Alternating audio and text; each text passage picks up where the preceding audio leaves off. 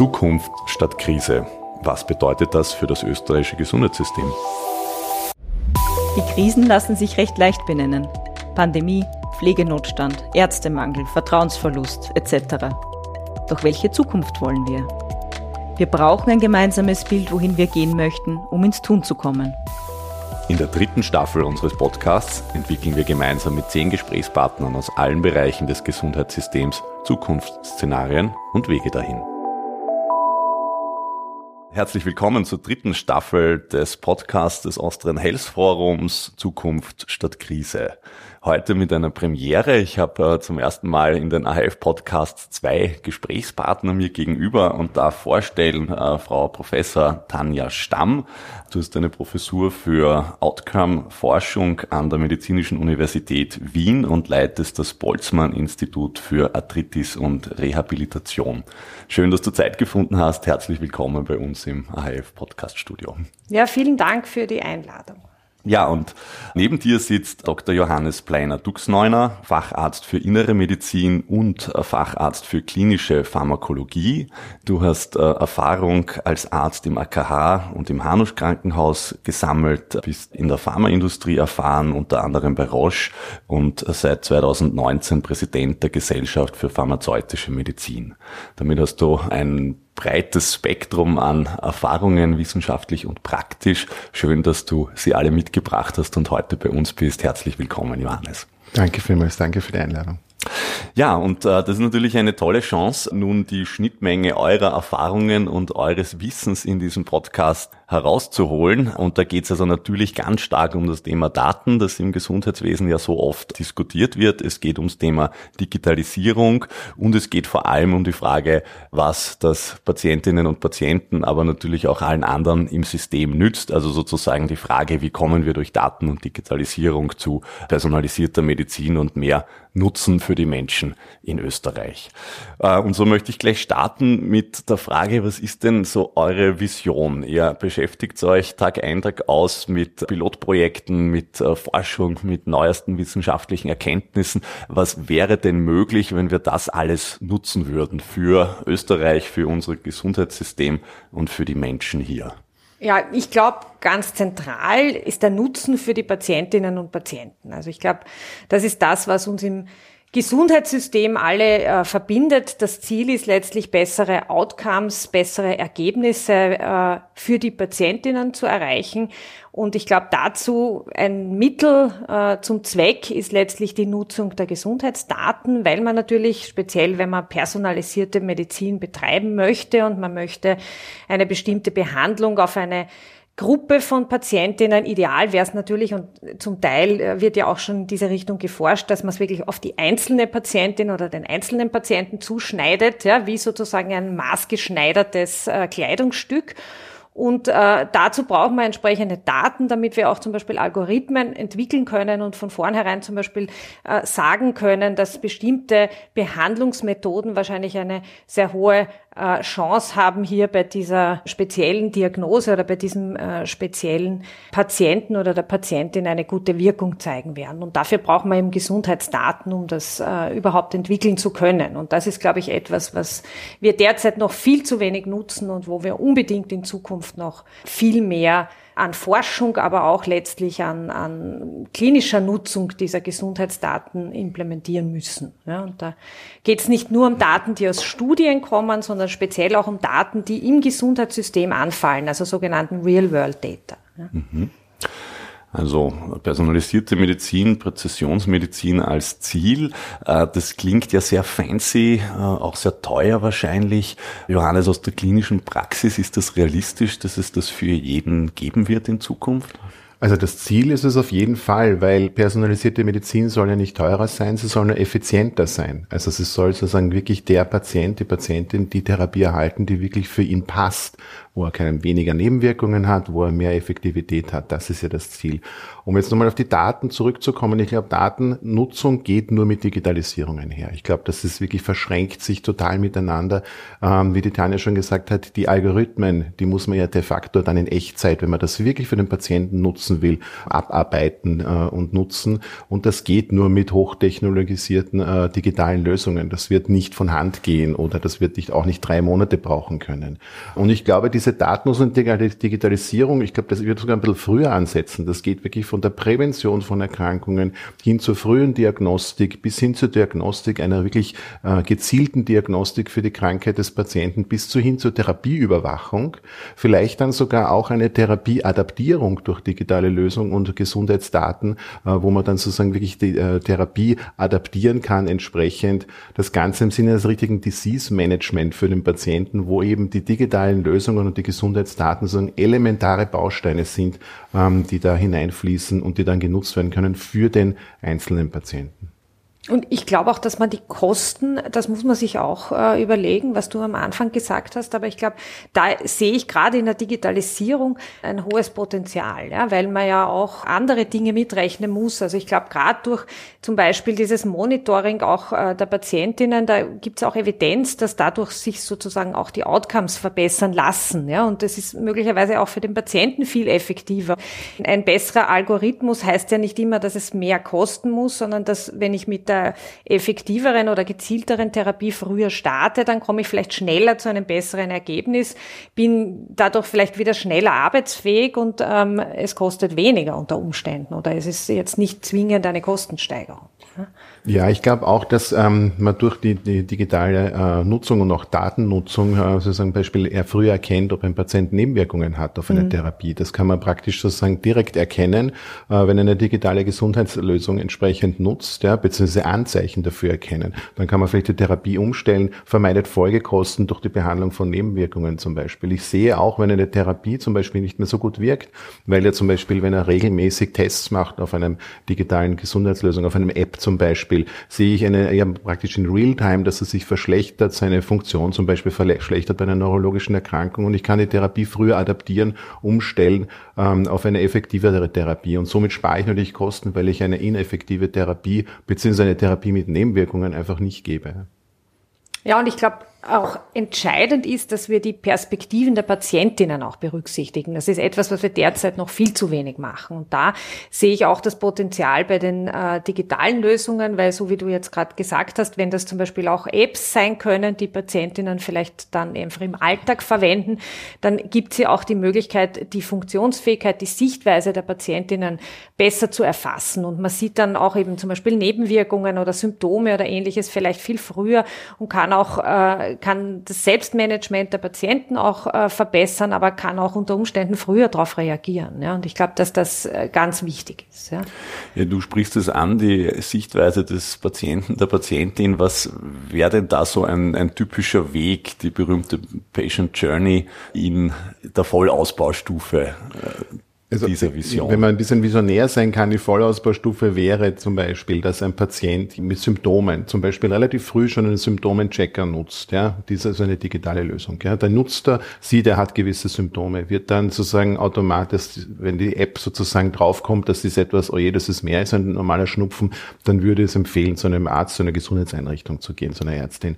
Dann würde das passieren, dann würde er möglicherweise noch diese, der, der erste Healthcare Provider sozusagen, also der äh, klassische Hausärztin sozusagen würde dann zum Beispiel eine weitere digitale äh, Lösung nutzen, um zum Beispiel eine Verdachtsdiagnose ein bisschen zum Beispiel zu verifizieren. Also der Patient, die Patientin würde dann für ein, zwei Wochen eine weitere App nutzen, wo, wo er wieder äh, detaillierte Symptome gecheckt werden und der Arzt, die Ärztin hätte das mehr oder weniger in Real-Time sozusagen diese Symptome. Dann wäre zum Beispiel möglich, dass eine Diagnostik gemacht wird. Das war auch wieder digital aufgearbeitet wird, gegengecheckt wird, gegen die Daten des Patienten gegengecheckt gecheckt wird gegen die bestehende Literatur und damit wird sozusagen eine Diagnose erhärtet bzw. unterstützt dann. Wenn das eine, eine seltene, schwerwiegende Erkrankung zum Beispiel ist, dann würde zum Beispiel auch eine digitale Lösung unterstützen, dass man eben Daten aus der ganzen Welt zusammensammelt. Wie wurden ähnliche Patienten mit ähnlichen Symptomen? Was haben die für eine Diagnose? Was haben die für eine Therapie bekommen?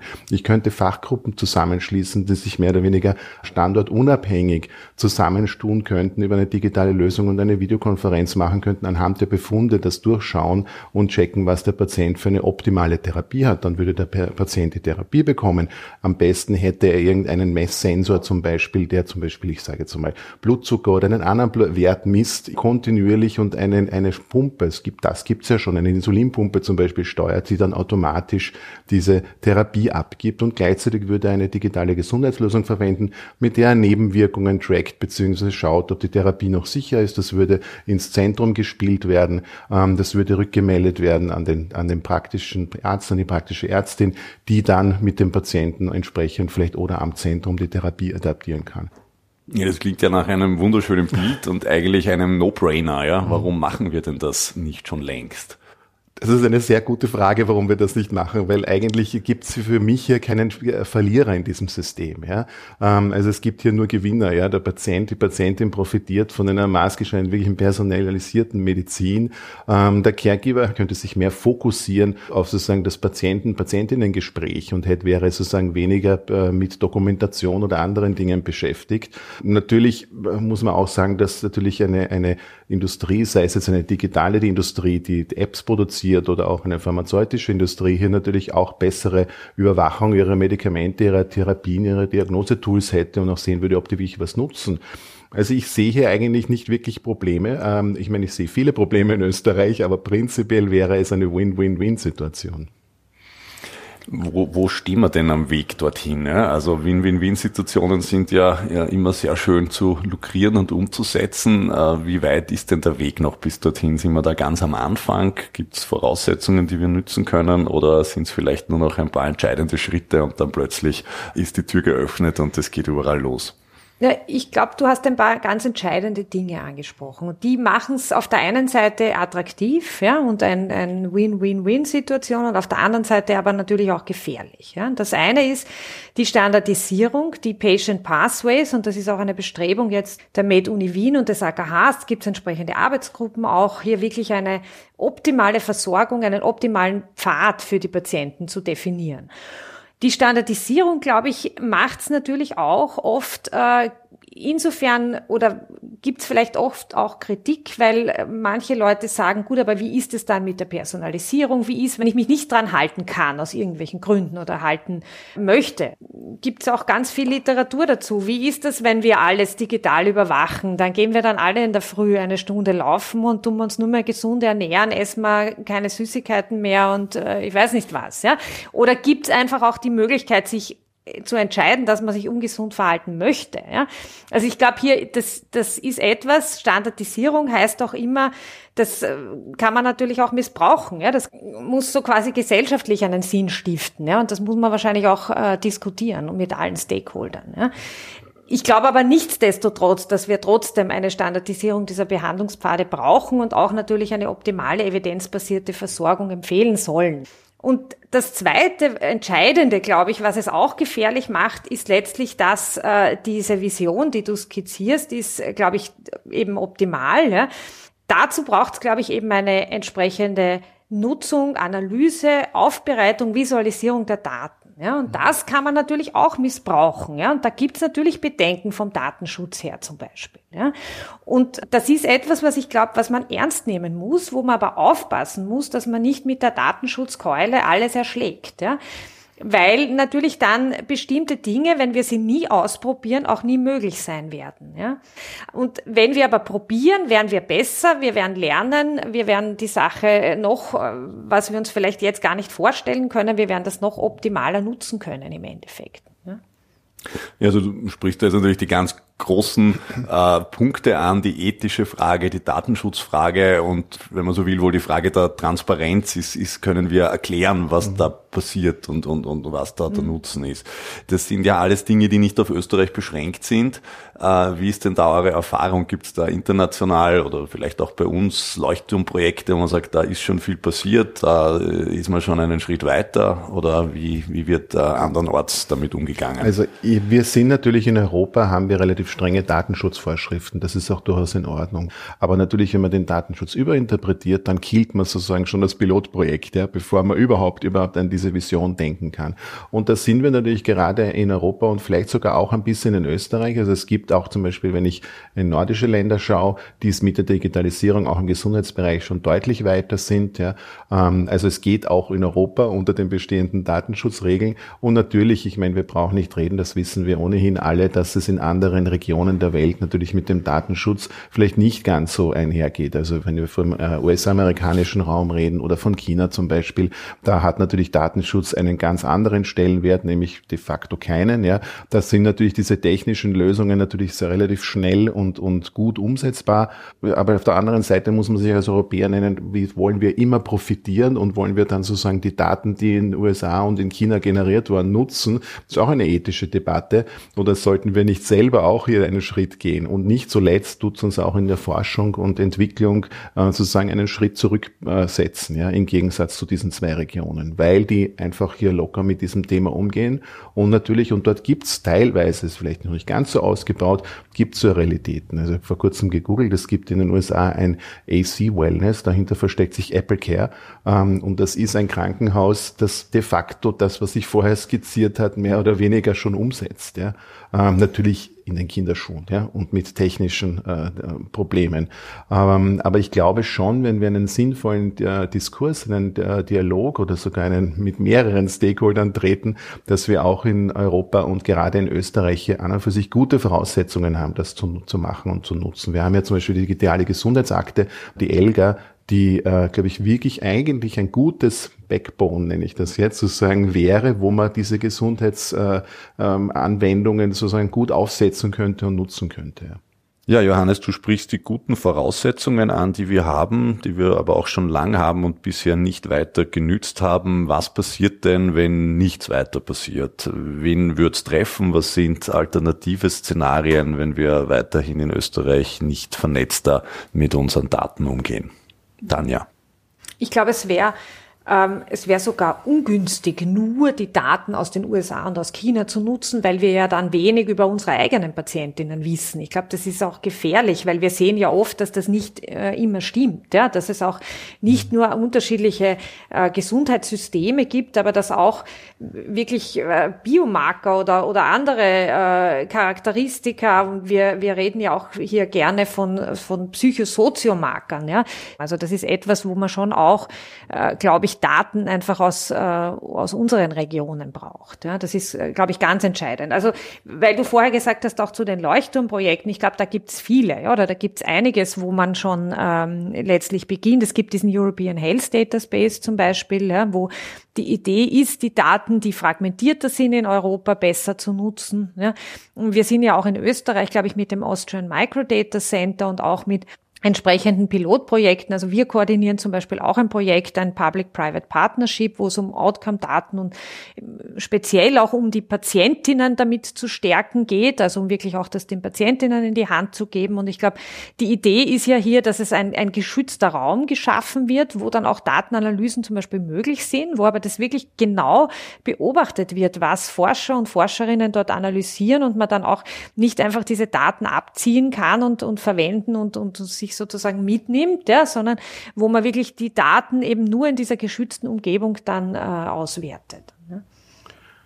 Also ähm, gerade dieses Projekt, das du angesprochen hast, dieses ähm, H2O-Projekt, dieses Health Outcome Observatory, ist ja, glaube ich, ein geniales Beispiel, weil hier wirklich mehrere Stakeholder zusammenarbeiten. Das ist ja in dem Fall ein Public-Private Partnership. Also wir haben die akademische Seite, wir haben aber auch die Industrieseite, wir haben auch die Patientenseite vertreten, wir haben zunehmend auch Vertreter der Behörden beziehungsweise der äh, offiziellen Stakeholder in Österreich in diesem Projekt, die sich darüber Gedanken machen. Also ich glaube, dass das eine gute Möglichkeit wäre, eben so Piloten zu machen.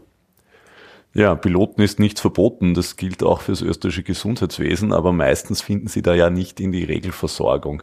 Was wäre denn eine strukturierte Herangehensweise, um digitale Anwendungen stärker und nachhaltig in Österreich zu verankern? Über die digitalen Gesundheitsanwendungen reden, also im App Store, habe vor kurzem nachgeschaut, es sind über 150.000 Apps, die dort äh, sozusagen verfügbar sind und sich Gesundheits-Apps nennen. Ja. Ich glaube, da ist es auch ganz wichtig, ähm, hier sozusagen die, die Spreu vom Weizen zu trennen und, und wirklich äh, sozusagen die, die sinnvollen, guten digitalen Gesundheitslösungen herauszufiltern. Ja. Und wir haben ja eh gemeinsam ähm, mit dem AHF hier schon einige Gespräche geführt, weil ich glaube, das wäre zum Beispiel gut, zum Beispiel so ein, so ein Qualitätssiegel für Gesundheitslösungen zu etablieren, wo man hier wirklich sehen kann, welche Gesundheitsanwendungen sind denn wirklich jetzt abgesehen von den technischen Voraussetzungen, auch was Datenschutz betrifft oder auch was äh, Patientenfreundlichkeit, Patientennutzen betrifft, welche sind denn wirklich die guten äh, die sinnvollen, die brauchbaren Gesundheitslösungen. Und wir wissen, dass einige, und du hast das angesprochen, Johannes, der Markt ist sicher sehr volatil, ja, aber wir wissen, dass es da wirklich gute Apps auch gibt, wo, wo man wirklich auch einen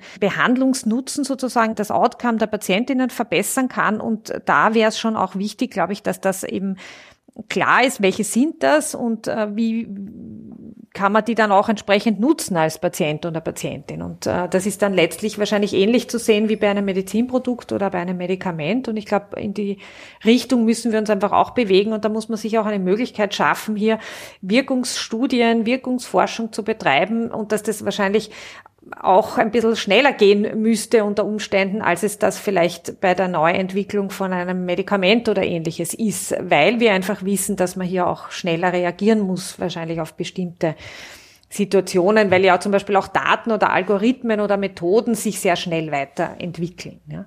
Das heißt aber, dass wir für Daten, Algorithmen und alle Anwendungen, die darauf beruhen, auch eine eigene Schiene im Gesundheitswesen brauchen, oder? Ich glaube, das ist ein ganz wichtiger Punkt. Ich glaube, man kann diese digitalen Gesundheitsanwendungen nicht mit Medikamenten vergleichen, mhm. weil hier wirklich eben andere Produktzyklen stattfinden. Bei einem Medikament habe ich zehn Jahre Entwicklungszeit mit den ganzen klinischen äh, Studien zum Beispiel. Bei einem App äh, ändert sich ein Algorithmus, eine neue Version ähm, alle sechs Monate möglicherweise. Ja. Also das heißt, ich äh, muss ja viel schneller und das betrifft, würde natürlich auch eine potenzielle Erstattung betreffen. Ja, also ein äh, sehr erstrebenswertes Bild, das ihr da zeigt und viele Puzzlesteine am Weg dorthin. Was ist denn euer Call to Action, wenn ihr sagt, das brauchen wir, damit Österreich da in Zukunft gut dasteht und eben nicht äh, in die Krise, sondern in eine strahlende medizinische Zukunft geht? Ja, ja, die strahlende medizinische Zukunft ist, glaube ich, wichtig, ja, angesichts der vielen Krisen, mit denen wir es auch zu tun haben. Aber ich glaube, wenn man sich wirklich was wünschen dürfte, dann wären es sicher Pilotprojekte, um diesen Nutzen auch zu zeigen. Ja, dass wir mhm. einfach, dass man sieht, dass die Patientinnen sehen, dass die Entscheidungsträgerinnen sehen, dass die Gesundheitsdienstanbieter sehen, was hat das wirklich für einen Nutzen? Ja, weil ich glaube, sonst ist man schnell damit, sich zu überlegen, was kann alles passieren, ja, und dann macht man es vielleicht nicht. Ja, jetzt sind wir bei den Stolpersteinen. Was sind denn so die kritischen Erfolgsfaktoren oder anders gefragt, was dürfen wir keinesfalls tun, um hier eine gute Entwicklung zu bekommen? Also ich glaube auch, dass das ähm, Piloten sind gut. Ja, ich war, bin nur ein bisschen sozusagen immer skeptisch, weil wir Piloten, wir sind ein, ein Land der Piloten in Österreich, ja, äh, wir, dass diese Piloten dann auch wirklich sozusagen in die Versorgung äh, umgesetzt werden und auch da, dort funktionieren. Aber wichtig ist einmal den Piloten zu starten. Und bei den Piloten möchte ich schon auch anmerken, es wäre sicher gut, wenn das ein bisschen offener gestaltet wird. Also ein Pilot alleine zum mhm. Beispiel von einer Gesundheitseinrichtung, die sozusagen, ich sage jetzt fast autistisch äh, abgewickelt wird, ist wahrscheinlich nicht so sinnvoll als ein, ein wo man wirklich hier versucht, und ich glaube, das ist das Zweite, was wir brauchen, ist ein Dialog, Gespräche und so ein offener Dialog, eine Vertrauensbasis, auch zwischen Akademie, den Payern, wie man so schön sagt im Gesundheitswesen, ja, und auf der anderen Seite auf den anderen Behörden zum Beispiel und natürlich auch der Industrie, um hier gemeinsam, das ist, glaube ich, ganz wichtig, diese Piloten umzusetzen und hier wirklich auch etwas voranzubringen, ja, weil sonst besteht natürlich die Gefahr, dass wenn man das so Einzelpiloten, man sozusagen vorschießt, dass die dann nicht wirklich akzeptiert werden, auch von den anderen Stakeholdern. Ja, wir müssen ja natürlich auch die Patientinnen und Patienten mitnehmen, sprich die Bevölkerung, die auch eine Awareness braucht was Datennutzung und digitale Gesundheit oder digitale Gesundheitslösungen mit sich bringen. Wir brauchen die Ärztinnen, die Ärzte, die anderen Gesundheitsberufe, die auch den Mehrwert erkennen und nicht sozusagen hier in Panik verfallen, dass sie A, dann nur noch ähm, die Patientinnen mit Apps einschulen, ja, stundenlang und dafür 2,50 Euro bekommen oder gar nichts, ja, sondern ähm, dass wir hier sozusagen wirklich hier einen Multi-Stakeholder-Dialog führen, wo wir wirklich alle mitnehmen. Ja.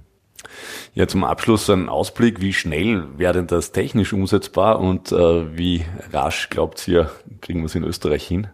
Ich glaube, technisch sind die Sachen wenig problematisch. Ja. Das Problem liegt oft in anderen Dingen. Ja. Die Frage ist, ob man es möchte oder nicht. Oder wie man es sozusagen löst, so dass nichts passiert. Ja. Und dass man in Wirklichkeit alle äh, Interessen hier unter einen Hut bringt. Aber ich glaube, das Problem ist nicht unbedingt äh, nur die technische Umsetzung, ja, sondern äh, das hat so ein bisschen ein alle diese Aspekte, die wir jetzt diskutiert haben. Ja, und das, glaube ich, entscheidet letztlich, wie ähm, schnell geht's. Ja. Natürlich entwickeln sich die Dinge weiter und wir haben eh gesagt, die die Algorithmen bleiben ja auch nicht stehen und wir sollten auch schauen, was tun andere ähm, Länder, vielleicht andere Institutionen. Ich glaube, die Gefahr ist auch, wenn man, wenn man sich nicht selbst was überlegt, dann werden andere das Problem irgendwann für uns lösen. Ja? Weil es gibt auch große Player auf dem Markt, die jetzt nicht nur in Österreich sind und auch nicht nur in Europa, die aber irgendwann einmal attraktive Angebote machen werden, wo man dann vielleicht gar nicht mitreden kann. Also ich glaube, es wäre an der Zeit und wir haben in Österreich sehr, sehr gute Voraussetzungen, zum Teil auch technisch. Und wenn man auch die ELGA-Infrastrukturen so anschaut, sind, glaube ich, sehr gute Infrastrukturbedingungen, die wir schon haben.